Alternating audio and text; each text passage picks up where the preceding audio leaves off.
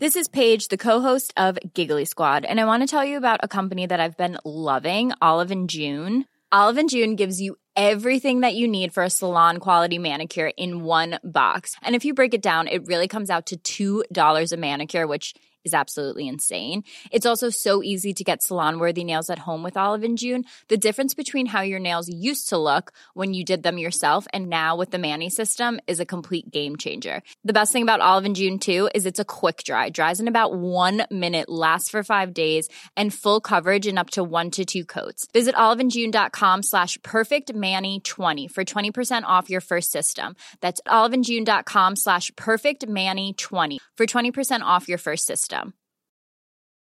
Hey, I'm Ryan Reynolds. Recently, I asked Mint Mobile's legal team if big wireless companies are allowed to raise prices due to inflation. They said yes. And then when I asked if raising prices technically violates those onerous two year contracts, they said, What the f are you talking about, you insane Hollywood ass? F- So to recap, we're cutting the price of Mint Unlimited from $30 a month to just $15 a month. Give it a try at mintmobile.com slash switch. $45 upfront for three months plus taxes and fees. Promo rate for new customers for limited time. Unlimited more than 40 gigabytes per month. Slows. Full terms at mintmobile.com. El Centro de Control de Enfermedades, o el CDC por sus siglas en inglés, tiene un catálogo de 537 virus que son transmitidos por insectos y sus parientes en todo el mundo. Este número puede ser abrumador y aterrador, pero cuanto más aprendemos sobre el mundo de los virus oscuros, más estamos equipados para luchar contra ellos.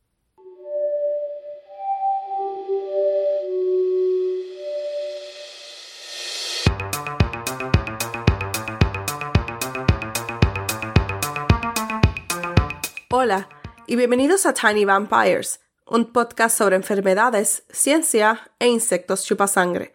Miembro de la red de podcast Agora. Soy Raquel Montañez González, su presentadora. Este es el episodio 39. El mundo de los oscuros virus transmitidos por mosquitos. Antes de comenzar, quiero agradecerles por quedarse conmigo durante nuestra pausa en la producción. Raven ahora ya está establecida en Washington y tiene un nuevo estudio instalado, mientras yo continúo mi preparación para la defensa de mi tesis doctoral. Nuestro programa de producción volverá el último jueves de cada mes en adelante, tanto para Tiny Vampires en inglés como en español. Y también recuerden seguirnos en Facebook y Twitter como Tiny Vampires Spot y en Instagram como Tiny Vampires Esp.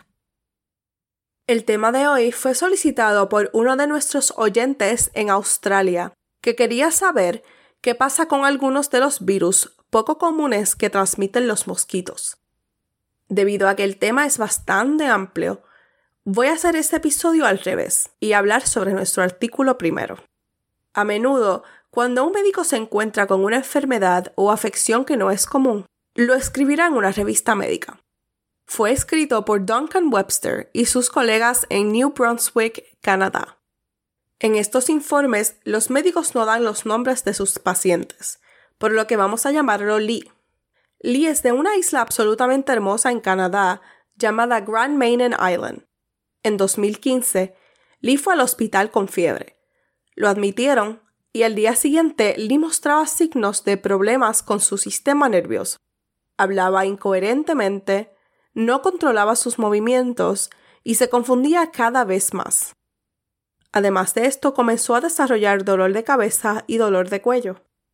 Los médicos trataron de tratarlo con antibióticos, pero cuando eso no funcionó, el experto en enfermedades infecciosas diagnosticó a Lee con encefalitis viral o inflamación del cerebro causada por un virus. Pero aún no sabían qué virus pero sospechaban que era el tipo de herpes que causaba el herpes labial. Doce días después de su llegada al hospital, Lee seguía confundido y con fiebre. Los doctores descubrieron que Lee era excursionista y con frecuencia se internaba en el bosque de la isla. También interactuó con gatos callejeros. Estos hechos cambiaron completamente la dirección de la investigación. El equipo médico tomó parte de la sangre de Lee y la probó para detectar signos de enfermedades transmitidas por vectores. Estos vectores se encontraban en la isla y eran enfermedades transmitidas por garrapatas como Lyme y anaplasmosis, fiebre Q, que se transmite por las cabras y las ovejas, y así como el virus Jamestown Canyon y Snowshoe Hair Virus, ambos transmitidos por mosquitos. Para determinar cuál de estas enfermedades estaba causando que el cerebro de Lee se hinchara, realizaron algunas pruebas diferentes, pero de la que hablaremos hoy es la prueba de neutralización de reducción de placa, o Plaque Reduction Neutralization Test, PRNT. Para realizar esta prueba, las muestras de sangre de Lee se filtraron para extraer los glóbulos rojos. Se colocan un montón de viales, uno para cada virus que se está analizando, y se agrega una muestra de sangre filtrada de Lee. Se mezcla y se da un minuto para sentarse. Los anticuerpos son proteínas creadas por nuestro sistema inmunológico cuando estamos expuestos a algo externo a nuestro cuerpo. Si Lee estuvo expuesto a alguno de estos virus, su muestra de sangre contendría anticuerpos para ese virus. Los anticuerpos se adhieren al exterior de un virus, impidiendo que infecten nuestras células. Otra forma de decir que el virus es neutralizado por el anticuerpo. Bien, ahora tenemos la muestra de sangre de Lee mezclada con una variedad de virus diferentes cada uno en su propio tubo. Si su sangre tuviera anticuerpos contra cualquiera de estos virus, ahora estarían unidos. Vertimos cada vial en su propia placa de Petri que está cubierta de células vivas. Luego se cubre con una capa de agar en la parte superior. El agar es básicamente una gelatina. Es realmente espeso, por lo que si un virus infecta una de las células del plato, se atasca en la sustancia gelatinosa, lo que obliga a infectar solo las células que está tocando. Lo que esto termina pareciendo es una pared de células sanas. Se vierte el virus más la mezcla de muestras de sangre de Lee. Si Lee nunca ha estado expuesto a este virus en particular, nunca produjo anticuerpos para bloquear el virus, y estos ingresan fácilmente a las células. Una vez que un virus ingresa a una de las células en la pared, comienza a replicarse una y otra vez, hasta que la célula muere, liberando todos esos virus a sus vecinos. Los vecinos están infectados y les sucede lo mismo. El virus se mueve a través de la pared de las células como una onda en un estanque, creando un agujero de células muertas en la pared. Este agujero se llama placa. Si Lee hubiera estado expuesto a un virus, los anticuerpos estarían unidos al virus, por lo que no podrían infectar muchas de las células en la pared. Cuando los médicos de Lee recuperaron las placas de Petri, todas estaban cubiertas de agujeros o placas, donde sus anticuerpos no neutralizaban el virus, excepto las placas para el virus de Snowshoe Hair y el virus Jamestown Valley, las dos enfermedades transmitidas por mosquitos. Esto significa que la enfermedad que hace que su cerebro se hinche, causando confusión y movimientos incontrolados, fue uno de estos virus raros. Los dos están en realidad bastante relacionados. Dos miembros de una familia de virus llamada Serogrupo de California. Probablemente dio positivo para ambos porque son muy similares. Incluso sus anticuerpos no pudieron distinguirlos, y los bloqueó a ambos por igual. Desafortunadamente, al igual que con muchos virus transmitidos por mosquitos, no hay tratamiento para ninguno de los virus del serogrupo de California. Los médicos Trataron a Lee lo mejor que pudieron, y después de 20 días, su fiebre finalmente bajó. Aún así, el daño causado a su cerebro fue extenso y tuvieron que transferirlo a un centro de atención a largo plazo, donde era totalmente dependiente para el cuidado personal. Entonces, si el virus del snowshoe hair puede causar un daño tan grave, ¿por qué la mayoría de la gente no ha oído hablar de él? Hay tres razones principales para esto.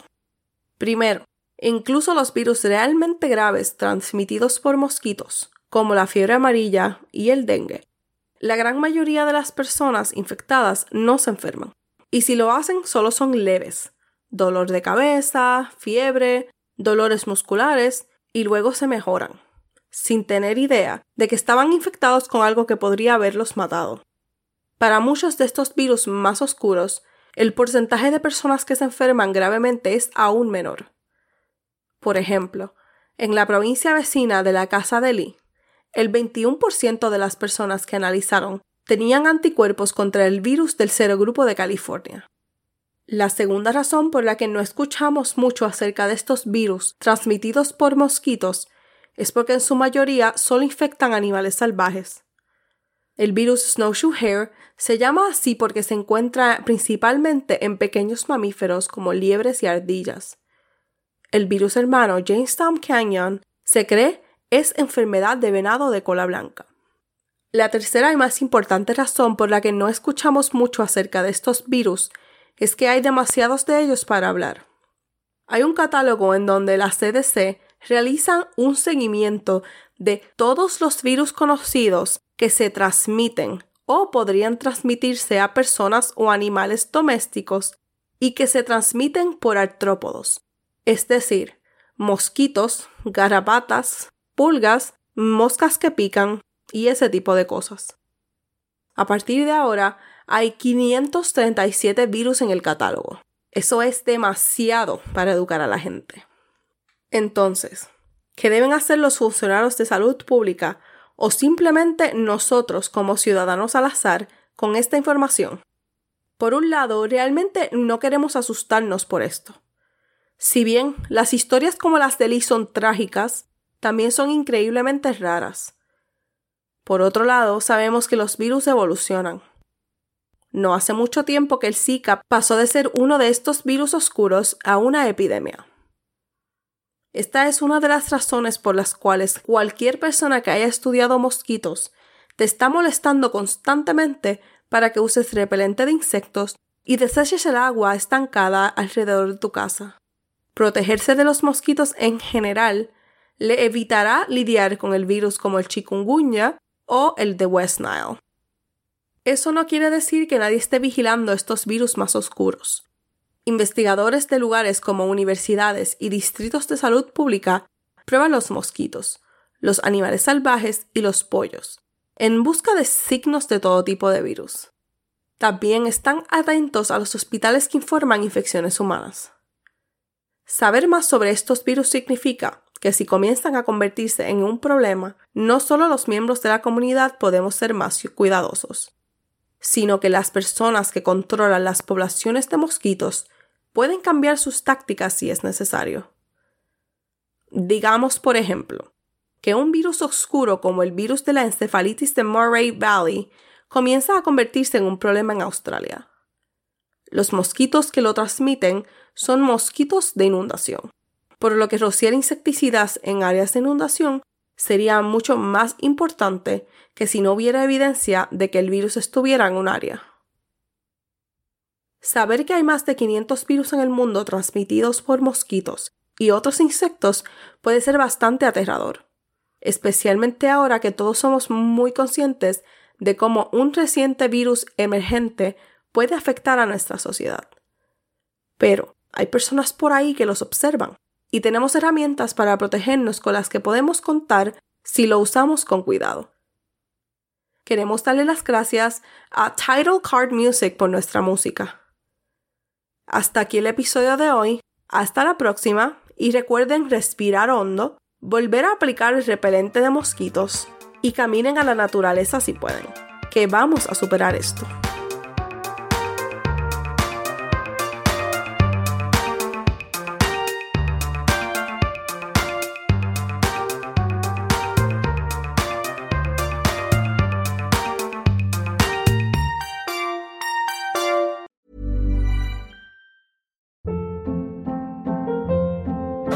Hold up. What was that? Boring. No flavor. That was as bad as those leftovers you ate all week. Kiki Palmer here, and it's time to say hello to something fresh and guilt-free. Hello Fresh. Jazz up dinner with pecan-crusted chicken or garlic butter shrimp scampi. Now that's music to my mouth. Hello Fresh. Let's get this dinner party started. Discover all the delicious possibilities at hellofresh.com.